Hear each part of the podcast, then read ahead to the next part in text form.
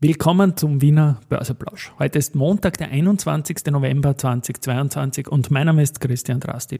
Mich hat es heute fast vom Schiedsrichterstuhl geschmissen, als ich die News von Immofinanz und S-Immo hörte und ich stelle zudem den Cordoba 78 Cup vor. Dies im Rahmen des Wiener Börseplausch mit dem Motto Market and Me. Hey, here's Market and Me, podcasting for equity. Freebies for Community.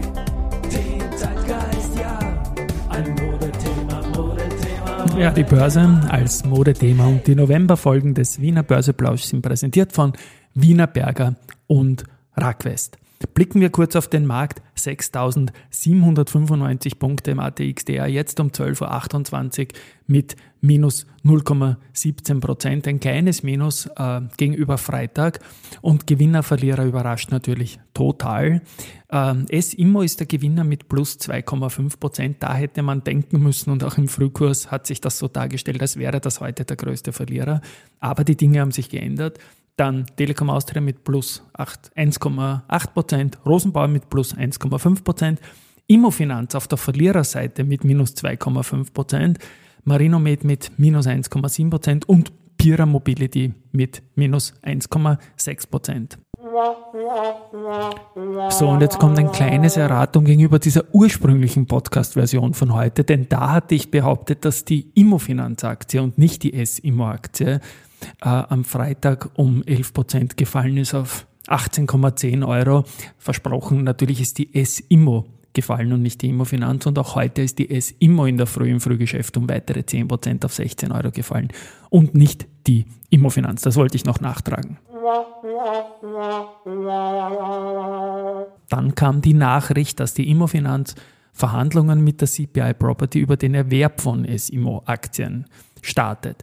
Also derzeit hält die Immofinanz 26,5 Prozent an der SIMO und CPI hält unmittelbaren Anteil von äh, rund 52 Prozent. Das wird jetzt durch das Angebot noch weiter nach oben gehen. Und Jetzt äh, möchte man eben als CPI die Konsolidierung beider Unternehmen umsetzen. Und da geht es jetzt um einen möglichen Erwerb der noch heuer erfolgen soll, den die Immofinanz von der CPI tätigen soll. Also die sollen die S-Immo-Aktien übernehmen und beim Preis soll der EPRA NAV äh, der S-Immo berücksichtigt werden, der Aktienkurs und eine Kontrollprämie sowie Synergieeffekte. Und jetzt darf einfach gerätselt werden. Der, der, der EPRA NAV ist bei knapp 30, der Aktienkurs ist jetzt bei 18. Ähm, die CPI Property hat 23,5 geboten, 0,65 Dividende ist dann abgeschlagen worden. Also man kann jetzt wild, wild, wild spekulieren, in welche Richtung das geht. Ob das vielleicht sogar zu den 23 weitergeleitet werden soll, ob es günstiger ist, man weiß es nicht. Und deswegen tappt der Markt momentan im Dunkeln und die SIMO-Aktie, bei der der halbe Markt, der das konnte technisch, die Zertifikate waren ja längst ausverkauft, schon seit Monaten short war, am falschen Fuß erwischt und die Aktie hat wieder gedreht und ist ja heute der größte Gewinner momentan, weil sich für die S-Immo völlig unerwartet jetzt eine neue Situation darstellt. Bei der Immofinanz ist es umgekehrt, da ist es so, die werden jetzt ähm, so die äh, verbliebenen Streubesitzaktionäre da ähm, nicht irgendwie ein Veto anmelden oder so. S-Immo ähm, vielleicht übernehmen.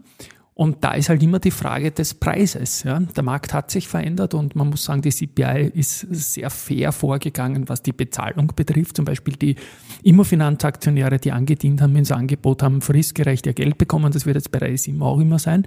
Und jetzt muss man halt schauen, in welche Richtung das geht. Also das kann auch ein ganz spannender positiver Outcome für alle werden. Es geht jetzt schlicht und einfach um den Preis ähm, den die Immofinanz zahlen wird für äh, die S-Immo, denn der Markt, der hat sich verändert und das wird ganz, ganz, ganz spannend sein, in den nächsten Tagen da drauf zu schauen.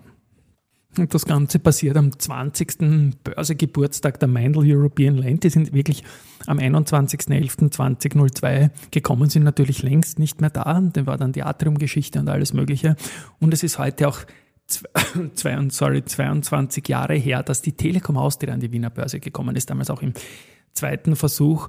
Und das war am 21.11.2000. Und zur Immofinanz gibt es auch einen, einen Eintrag, der ja witzig ist.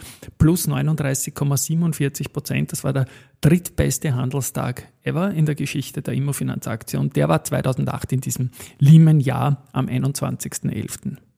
Am Freitag war die Do Co. noch größter Gewinner bei einer Fußball-WM ohne Österreich natürlich. Da komme ich dann dazu. Äh, die Panini-Alben sind höchstwahrscheinlich vollgeklebt. Die Leute kleben sich heutzutage an Gemälden oder sonst irgendetwas fest.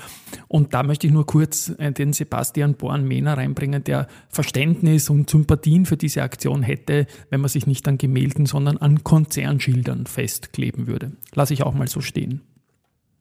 Ja, und jetzt komme ich noch zu einer kleinen WM-Begleitung, die ich in diesem Wiener Börseplausch machen werde, äh, die auch im Börsenbrief Gap jetzt in den nächsten vier äh, Handelswochen fortgezogen wird. Denn wir Österreicher haben zwar gestern gegen Italien super gespielt, sind aber bei der WM nicht dabei. Was uns bleibt zur WM sind einfach die Erinnerungen. Und da ist wohl für fast alle Österreicher Cordoba 1978 gegen unseren Lieblingsgegner Deutschland die schönste Erinnerung für uns alle. Zweimal Hansi Burli und 3 zu 2 Darüber reden wir noch heute, Cordoba 78. Und ich habe mir jetzt überlegt, während der 20 Handelstage, also der vier Wochen der WM, einen Cordoba 78 Cup gegen Deutschland zu machen und über die Börse und an der Börse. Und das geht so. Wir haben 40 Aktien im DAX und 39 im ATX Prime. Das sind nicht 78, sondern 79. Da im Fußball äh, aber immer nur gleich große Teams gegeneinander spielen, müssen wir beim DAX einfach einen Titel wegnehmen und da sehe ich den Freitag, den letzten Handelstag vor der WM, äh, quasi als Abschlusstraining. Und da ist die Zalando die schwächste Aktie im DAX 40 gewesen. Damit ist Zalando jetzt nicht mehr dabei. Und das Regelwerk ist jetzt so, wir haben 78 Titel, 39 aus Deutschland, 39 aus Österreich. Und in dieser Handelswoche, also bereits heute, ab heute, fallen die jeweils sechs schlechtesten Aktien Tag für Tag weg. Das heißt, wir haben jetzt 78 und heute Abend die schlechtesten sechs weg, sind es morgen nur noch 72 und so weiter. In der nächsten Woche fallen täglich die schlechtesten fünf weg von den verbliebenen, in der übernächsten die schlechtesten drei und dann bleiben in der Finalwoche noch acht Stück über, wenn man das nachrechnet. Und so handeln wir uns dann mit zweimal zwei und dreimal eins bis ins Finale. Das wird dann am Freitag gespielt. Das ist der Tag, der zwei Tage vor dem WM-Finale ist und der Dezember-Verfallstag an den Börsen. Das ist dann der 16. Dezember und wir kennen den Cordoba 78 Cup äh, mit den Werten von DAX und ATX Prime. Hoffentlich macht Spaß. Wie gesagt, die Zalando ist nicht qualifiziert. Ich hätte fix darauf getippt, dass die S immer rausfällt heute und mit den Startkursen war es auch klar. Jetzt werden wir sehen, welche sechs Titel, und sie können alle sechs aus Österreich, alle sechs aus Deutschland oder irgendwie gemischt kommen, werden wir heute äh, sehen und morgen natürlich im Podcast geht es dazu weiter. Sehr spannend sind auch die Nachrichten zu Semperit. Da habe ich ja auch immer wieder berichtet in den vergangenen Tagen und da hat jetzt die LLB Invest KG gemeldet, dass sie mehr als 10% jetzt an Semperit halten. Äh, davor wurde gemeldet mehr als 6%. Und das ist schon eine spannende Nachricht natürlich für dieses Unternehmen. Die Aktie ist jetzt bei Mitte 20 momentan und ich glaube, die LLB Invest wird da gut aufgesammelt haben. Und spannend auch die Nachrichten zu Marinomed. Die haben die neuen Jahr Monatszahlen äh, präsentiert. Umsatzerlöse 24 Prozent gestiegen auf 7,1 Millionen Euro. Weniger Nettoverlust, jetzt 5,8 Millionen gegenüber 6,3 Millionen in den ersten neun Monaten 2021.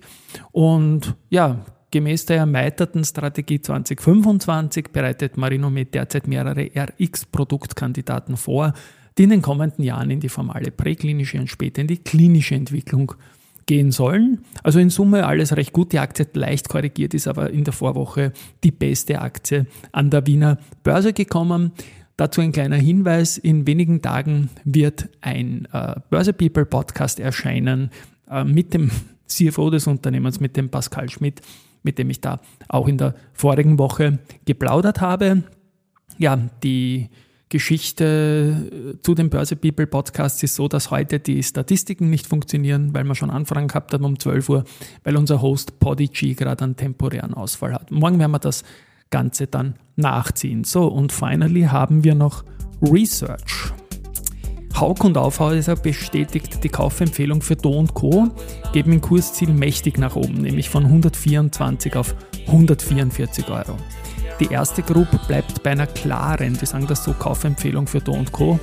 Und das Kursziel ist 115. Ich denke, das wird man sich vielleicht auch noch anschauen. Weiters wird Andritz mit Kaufen bestätigt von der ersten. Das Kursziel geht von 61 auf 64 und Polytech wird seitens Erste Group die Empfehlung von Halten auf Akkumulieren erhöht, Kursziel aber von 6,8 auf 5,9 angepasst. Und eines habe ich noch, First Berlin Equity bestätigt bei und Kursziel 77 Euro für Knaus. Wir hören uns morgen wieder, wir schauen, welche sechs Titel am ersten Tag aus dem Cordoba 78 Cup gefallen sind und vor allem, wie es bei den Immobilien weitergeht. Tschüss und Baba.